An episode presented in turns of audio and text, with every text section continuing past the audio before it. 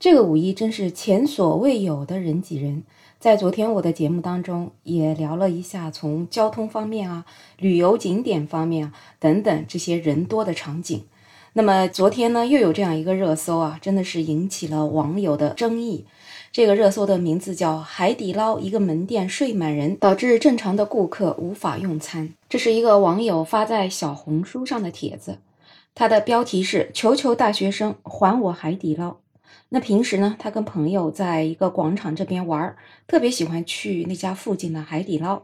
那么在二十九号的凌晨四点半左右呢，他们就来到了海底捞，结果说要排号等很久。他就觉得很奇怪了，哪有大清早的去个海底捞还要排号呢？原来是因为里面有大学生在睡觉。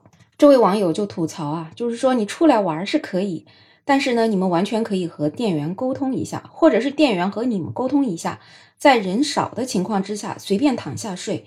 但是你正常的营业时间，可不可以顾及一下这些在当地生活的人的感受呢？当时这位网友呢，也是跟那个经理理论了好久。而且跟他一起理论的五六个朋友，到最后实在是没精力了，就直接走了。他们一群人说：“我们一起拼个桌子，只要能吃就行，认不认识也都无所谓了。”结果还是不行。所以呢，这位网友就质疑：海底捞，你到底是酒店还是饭店呢？虽然你主打服务好，但是也不能这样本末倒置吧？除了这位网友发的帖子，后面也有很多其他的网友在小红书上发出来海底捞挤满了大学生的照片。我们在照片里面就可以看到，海底捞的柜台面前就排满了各式各样的行李箱，然后整个海底捞的餐厅里面挤满了东倒西歪的大学生。其实这几天在新闻上面看到的，除了大学生挤满了海底捞之外呢，麦当劳里面也是整夜都挤满了各式各样的大学生。这个主要原因呢，其实是我们今年以来啊，有这样一个旅游方式，好像是很风靡的，叫特种兵旅游。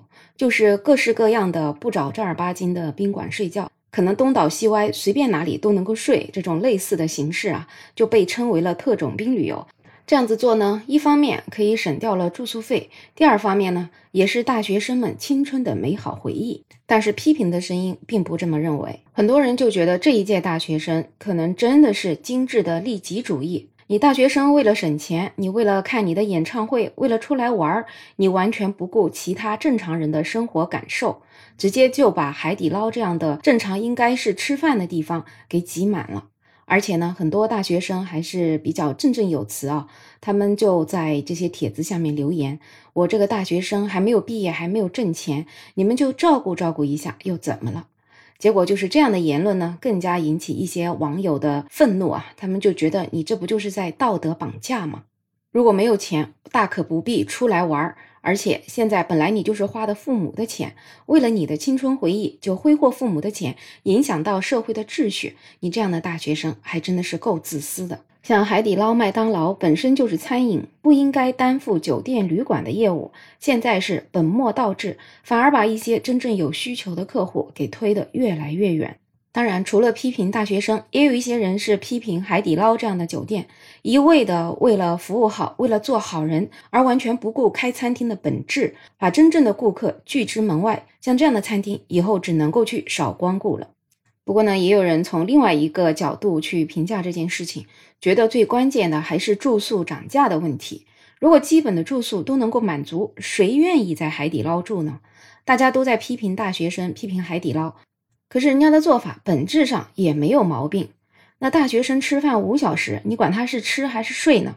而且你凌晨一个客流量带来的业绩，肯定是比不过一群大学生。那做生意用脑子想想，都知道谁更重要。我觉得这个单纯的理性的从商业角度来看待这件事情啊，倒是还有一定的道理的。确实，大学生肯定是未来对于海底捞来讲消费的一个主力军，他们总会毕业，他们总会挣上钱。